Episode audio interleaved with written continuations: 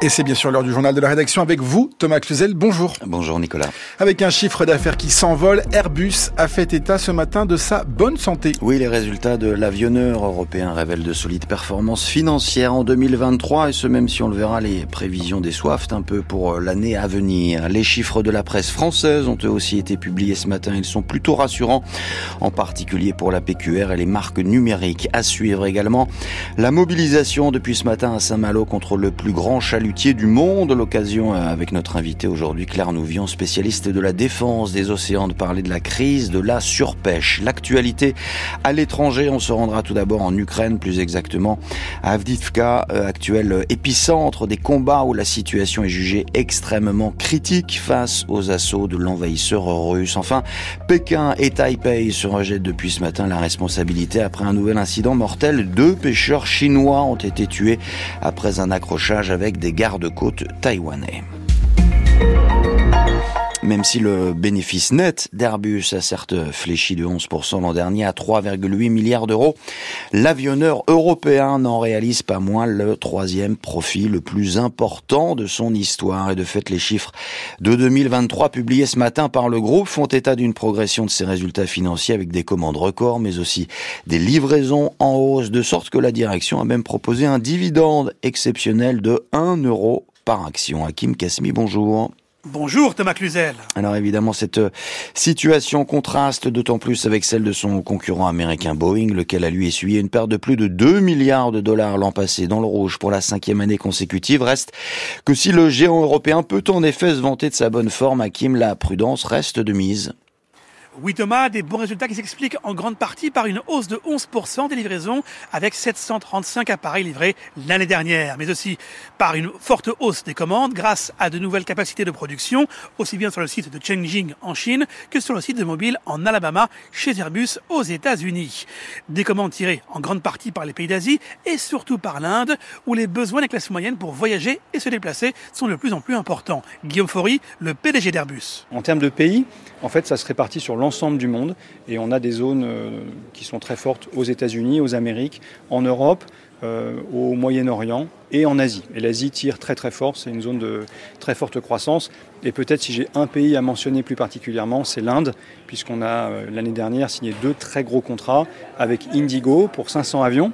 C'était le plus gros contrat de l'histoire de l'aviation en nombre d'avions, et également un très beau contrat avec euh, Air India, ce qui montre que l'Inde est le pays qui aujourd'hui dans l'aviation est en train d'investir euh, le plus fort. Pour autant, la prudence reste le mise, car même si Airbus envisage de livrer 75 appareils par mois d'ici 2026, contre 48 actuellement, l'entreprise, comme ses sous-traitants, doivent composer avec le contexte géopolitique tendu, mais aussi avec les problèmes liés à l'inflation. Résultat, certains d'entre eux ont du mal, par exemple, à recruter des soudeurs, des chaudronniers, mais aussi à s'approvisionner en métaux précieux comme le titane, qui vient majoritairement de Russie.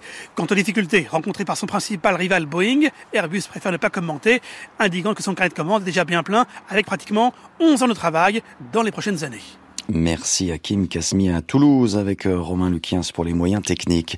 Sous la pression des grèves aux États-Unis, le constructeur automobile Stellantis a lui euh, fait état ce matin d'un recul de sa marge opérationnelle l'an dernier, sauf que là encore, le groupe affiche malgré tout un chiffre d'affaires, un bénéfice net et un flux de trésorerie industrielle record. Surnommé le navire de l'enfer, il est à lui seul un symbole de la démesure aujourd'hui de la pêche industrielle. Oui, avec ses 145 mètres de long pour 20 24 mètres de large et son filet de 600 mètres lui permettant de capturer 400 000 kilos de poissons chaque jour.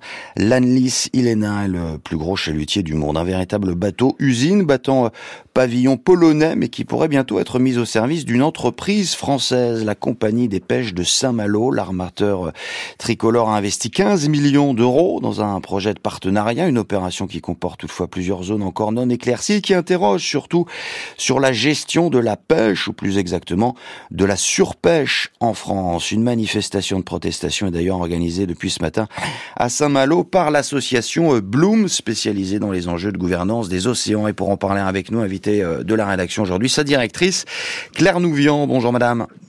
Bonjour. Je précise tout de suite que votre association euh, n'est pas la seule à voir d'un mauvais œil ce chalutier. C'est le cas également de Pleine Mer, une autre association de défense de l'environnement. Vous dénoncez un pillage des océans et pointez notamment euh, le risque que ce navire prive les autres pêcheurs français d'une importante partie des quotas qu'ils ont déjà du mal à se partager. Pour quelle raison?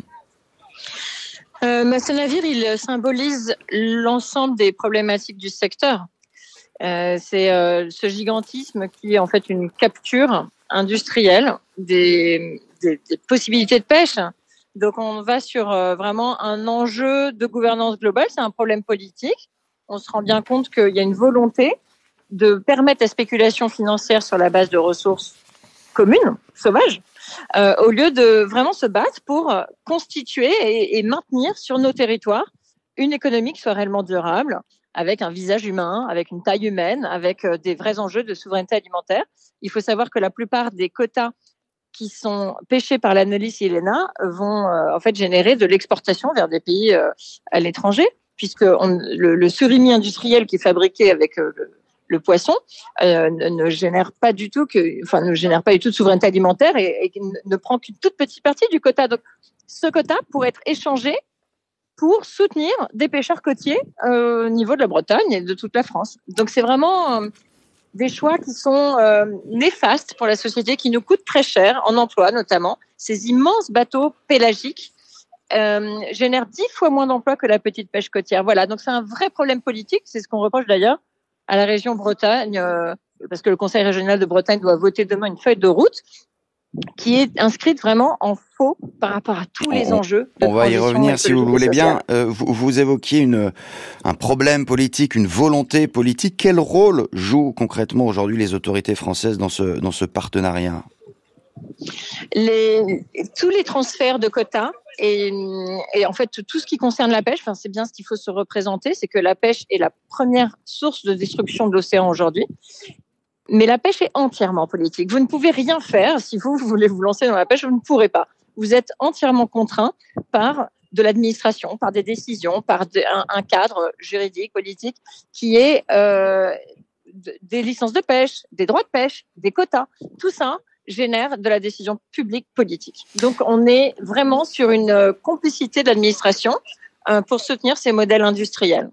Alors malgré euh, ses capacités de pêche, c'est vrai, hors normes, l'entrée en fonction de la Nice euh, Iléna au service de la compagnie des pêches de Saint-Malo ne devrait pas bousculer les, les équilibres du port breton puisque les quantités que le méga chalutier sera autorisé à capturer sont les mêmes a priori qu'avec le, navire utilisé précédemment, ce qui veut dire que c'est davantage effectivement un, un symptôme des dysfonctionnements de l'organisation de la pêche que vous pointez avec votre association. Il se trouve que demain, vous l'évoquiez euh, brièvement, la région Bretagne votera sa feuille de route pour le secteur de la pêche, dont vous dénoncez euh, le productivisme débridé, les incidences qu'elle pourrait avoir à l'échelle européenne. Comment, euh, j'allais dire, un, un, simple vote régional pourrait avoir d'aussi larges conséquences?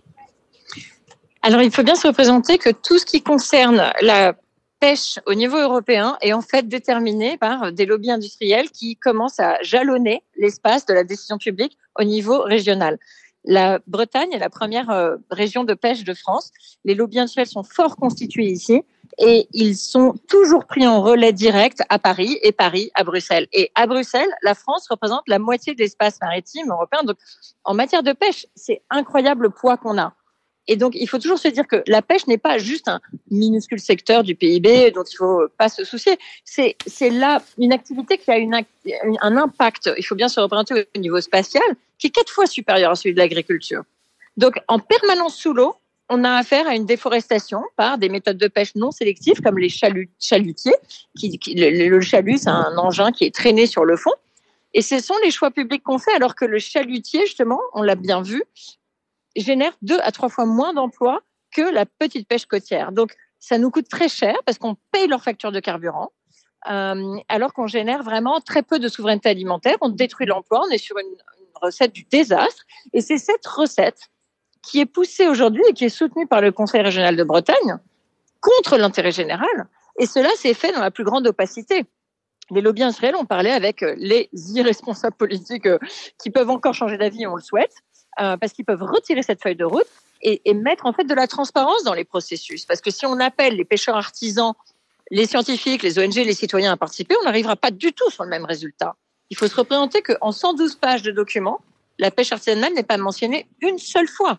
C'est vous dire à quel point c'est vraiment un pilotage par les lobbies industriels, pour les lobbies industriels dans la plus grande opacité et dans une forme de déni démocratique qui est vraiment, qui pose immensément problème au moment où l'océan n'a jamais été aussi chaud. Il faut engager des transitions qui soient d'abord sociales et écologiques. Et si on veut créer de l'emploi, on peut, mais il faut le vouloir. Et, et il faut donc lâcher les intérêts industriels et, et la spéculation financière à partir d'une ressource commune. C'est bien noté. Merci Claire Nouvian, présidente, je le rappelle, de l'association Bloom, d'avoir répondu donc à notre invitation en direct de Saint-Malo et merci également à Loïs Guérin pour la préparation.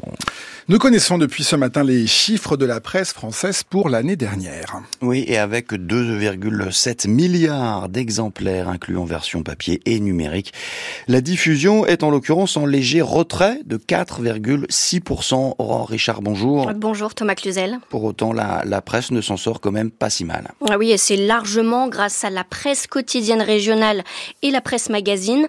À L2, elle représente les trois quarts de ces diffusions avec quasiment 2 milliards d'exemplaires, euh, principalement des versions papier pour ces deux familles de presse. Euh, c'est différent hein, pour la presse quotidienne nationale. Elle est le troisième plus gros diffuseur, mais là, euh, clairement, grâce au numérique, c'est elle d'ailleurs qui est en tête des diffusions numériques, toutes presque confondues. Et ce que note aussi la CPM, c'est que quasiment la moitié des diffusions de la presse française reposent sur des abonnements. Euh, dans le détail, hein, quand on regarde les classements par famille de presse, Ouest France est largement en tête pour la presse quotidienne régionale. Le titre baisse un peu par rapport à 2022, mais il garde une très grande avance sur Sud-Ouest et Le Parisien. Euh, du côté de la presse quotidienne nationale, le journal Le Monde est numéro 1, comme en 2022. Il fait même encore mieux, puisqu'il se rapproche désormais des 500 000 exemplaires. Ce qu'il faut retenir également, euh, ce sont les premiers résultats des nouveaux titres de presse, euh, notamment ceux de la Tribune dimanche, ce titre né euh, suite à la crise au JDD, lié à l'arrivée de Geoffroy Lejeune à la direction, journaliste marqué à l'extrême droite. Eh bien, la Tribune dimanche s'en sort bien, créée seulement en octobre dernier, elle est déjà en milieu de tableau. Merci Aurore Richard. Quand le malaise semble à présent bien réel dans la majorité présidentielle à l'Assemblée, voilà plusieurs jours que le sujet montre précisément depuis l'engagement du Premier ministre Gabriel Attal à travailler avec tout le monde au Palais Bourbon, y compris donc le Rassemblement national. Les mots du chef du gouvernement avaient déjà heurté une partie des troupes, un désarroi renforcé par euh, plusieurs épisodes, dont le dernier en date cette semaine, après qu'une des ministres du gouvernement a fini de souffler sur les braises. C'était lors de l'examen du projet de loi de lutte contre les dérives sectaires. Sabrina Agresti-Roubache, secrétaire d'État à la citoyenneté, ne s'est alors pas opposé à plusieurs des amendements soutenus par le RN. Les précisions de Rosalie Lafarge. Un député RN défend son amendement. La ministre répond ceci. ce sera un avis euh, de sagesse, tout à fait euh, assumé. Ni favorable ni défavorable, Sabrina Agresti-Roubache s'en remet à la sagesse du Parlement. La gauche enrage, ici l'écologiste Benjamin Lucas. Ça fait deux fois et permettez que je m'en émeuve. Il y a là euh, plus qu'un précédent. Le président Renaissance Sylvain Maillard semble lui aussi en attente de quelques explications. Je demande cinq minutes de suspension. Ces minutes échappent aux caméras, mais cet épisode met le feu à une majorité déjà échaudée par la ligne défendue par Gabriel Gabriel sur France 2. Pour moi, les parlementaires avec lesquels on doit travailler, bah, c'est l'hémicycle. Propos validés le lendemain par le président Emmanuel Macron. On ne va pas considérer que telle ou telle formation politique aurait moins de droits parlementaires, moins de reconnaissance. Par contre, ça ne change pas la doctrine. L'objectif du gouvernement, c'est de constituer texte par texte des majorités. Elles peuvent parfois être grossies par des voix qui viennent de députés du Rassemblement national ou d'autres formations mais qu'avec les formations euh, avec lesquelles le travail est le plus intime, une majorité soit construite. L'aile gauche de la majorité macroniste a du mal à s'en remettre. On ne doit ni les valoriser ni les normaliser, explique un député. S'il faut maintenant tendre la main au RN, on va être nombreux à quitter le groupe, prévient un autre, à moitié rassuré par les mots hier de la porte-parole du gouvernement, Prisca Thévenot. Il n'y a pas de sagesse à avoir à l'endroit des propositions du Rassemblement national. Maintenant, je peux vous le dire, et là à titre très personnel, nous combattrons, je combattrai toujours les idées du Rassemblement national. À titre très personnel, donc, relève un parlementaire de la majorité qui se demande si c'est bien toujours la ligne suivie par l'ensemble de l'exécutif. France Culture, il est 12h44, c'est la suite du journal de Thomas Cluzel. Les mises en garde répétées de la communauté internationale, comme les multiples tractations en coulisses pour arracher un accord de trêve n'y change rien. Le gouvernement israélien reste déterminé à mener son projet d'offensive à grande échelle à Rafah, là où plus de la moitié de la population de Gaza dévastée, et qui espérait avoir trouvé un refuge redoute à présent le pire. Nous combattrons jusqu'à la victoire complète, a encore martelé hier le Premier ministre Benjamin Netanyahu. Par ailleurs, et en représailles à des tirs qui ont tué euh, une soldate, l'État hébreu a lancé hier des frappes dans le sud du Liban qui ont fait au moins 10 euh, morts, dont 8 civils, soit le bilan le plus lourd en plus de 4 mois de violence entre Israël et le Hezbollah. Une nouvelle salve de missiles russes s'est abattue ce matin sur l'Ukraine. Sept régions ont été visées, en particulier la capitale Kiev, et puis euh, dans l'enfer d'Avdivka, cette euh, cité industrielle de l'Est que les forces de l'envahisseur cherchent à encercler depuis déjà l'automne dernier. Une troisième brigade d'assaut a été urgemment redéployée en renfort. La situation sur place y est jugée extrêmement critique, mais l'armée ukrainienne veut croire encore qu'elle peut empêcher la ville de tomber aux mains de l'ennemi. Les précisions de notre envoyé spécial Vanessa Vanessa Descoureaux ce sont des troupes d'élite qui ont été envoyées, la troisième brigade d'assaut, héritière du régiment Azov, l'un des plus respectés du pays. La formation de ces hommes est proche de celle de forces spéciales. Ils ont combattu de longs mois l'hiver dernier à Barmout, dans le nord du Donbass. Là, ils sortent de deux mois de réserve pour venir à Avdivka, ville qui semble pourtant perdue pour les Ukrainiens. Ils seront déployés dans l'usine de traitement du charbon qui est en périphérie de la ville, au nord-ouest. Et d'ici, ces soldats d'élite devront mener, en tout cas si l'on se fie aux propos de de leur commandant à une bataille à 360 degrés. Façon de dire que les Russes peuvent attaquer de partout, notamment par le ciel, avec leurs drones ou leurs bombes planantes qu'ils larguent sur la ville, se gardant leur déluge d'artillerie pour les villages alentours. Moscou a déployé sept unités Avdivka, des hommes à n'en plus finir pour gagner ce bout de territoire. Les dernières photos de la ville publiées par des soldats qui y combattent montrent un tas de ruines, selon une méthode déjà maintes fois appliquée par Moscou. L'envoi par Kiev de ses renforts est la toute première décision du nouveau chef d'état-major, connu pour être peu intéressé par les pertes humaines. Certains le surnomment même le boucher. Mais c'est aussi un général qui a su protéger la capitale Kiev de l'assaut russe il y a deux ans au déclenchement de la guerre. Et j'ajoute que de son côté, la Russie fait état ce matin du bombardement d'un centre commercial à Belgorod, près de la frontière, qui aurait fait au moins 5 morts et 18 blessés. Quand le fléau des armes à feu, cette euh, épidémie typiquement américaine, continue de déchirer les États-Unis sur fond d'impasse politique hier, à l'occasion d'une grande parade dans les rues de Kansas City, les feux d'artifice ont subitement laissé la place à des tirs au milieu de la foule. Le bilan provisoire fait état de 1 mort et 21 blessés, dont 5 graves et 3 dans un état critique. La police annoncé avoir arrêté trois personnes en lien avec la tuerie. Désormais habitué des prétoires où il aime à se dépeindre en victime de machinations judiciaires, Donald Trump est attendu aujourd'hui au tribunal de New York pour être fixé sur la date de son procès au pénal dans l'affaire des paiements pour taire une relation présumée avec une actrice porno, une date qui pourrait non seulement marquer l'histoire, puisque le cas échéant ce serait une première pour un ancien président des États-Unis, mais qui viendrait également euh, bousculer la campagne du magnat républicain pour revenir à la Maison Blanche. Et ce, même si pour l'instant ses ennuis avec la justice n'ont en rien entamé son crédit auprès de la base des militants. C'est une nouvelle illustration tragique de la rivalité entre Pékin et Taipei. Hier, au large de l'île taïwanaise de Kinmen, qui fait face aux côtes chinoises, deux pêcheurs poursuivis par des gardes-côtes taïwanais sont morts après être tombés à l'eau. La Chine rejette la faute sur Taïwan et évoque un grave incident. En l'occurrence, Pékin affirme que ces pêcheurs ont le droit d'exercer dans le détroit et demande à son voisin de faire respecter ce droit. C'est en tous les cas euh, le premier accrochage préoccupant quelques semaines seulement après l'élection d'un nouveau président à Taïwan qualifié par la Chine d'indépendantiste radical. Sébastien Berriot nous appelle de Pékin. L'incident s'est produit au large des îles Kinmen, contrôlées par Taïwan, mais situées à moins d'une dizaine de kilomètres des côtes chinoises. Une proximité géographique qui augmente les risques d'accrochage dans ce secteur où les deux rives du détroit sont en désaccord sur les zones de pêche. Hier, c'est un bateau chinois qui a été pris en chasse par des gardes-côtes taïwanais. La course poursuite a mal tourné. Deux Chinois tombés à l'eau sont décédés. Pékin dénonce un incident sournois de la part de Taipei et prend la défense de ses pêcheurs, une profession prise en otage par ces tensions permanentes dans le détroit. Ce pêcheur de poulpe chinois nous explique sa peur désormais d'aller travailler. Il y a quelque temps, un de nos bateaux s'est approché du détroit. Les pêcheurs ont été arrêtés par les Taïwanais et tout le poisson a été rejeté à la mer. Dans ce contexte, les chalutiers n'osent plus s'approcher.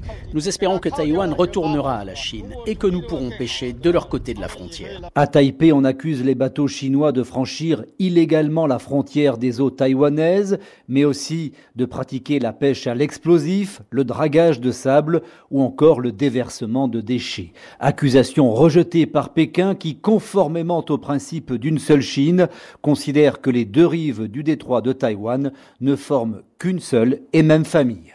On termine avec un mot du temps pour cet après-midi marqué par une nouvelle perturbation pluvieuse qui gagnera la Bretagne et affectera toute la façade océanique. Partout ailleurs, le ciel hésitera entre nuages et éclaircies quant aux températures particulièrement douces. Elles seront comprises entre 14 et 25 degrés. C'est la fin de ce journal. Il était réalisé par Nicolas Paumet. À 18h, vous avez rendez-vous avec Stanislas Vazak pour le prochain journal de la rédaction.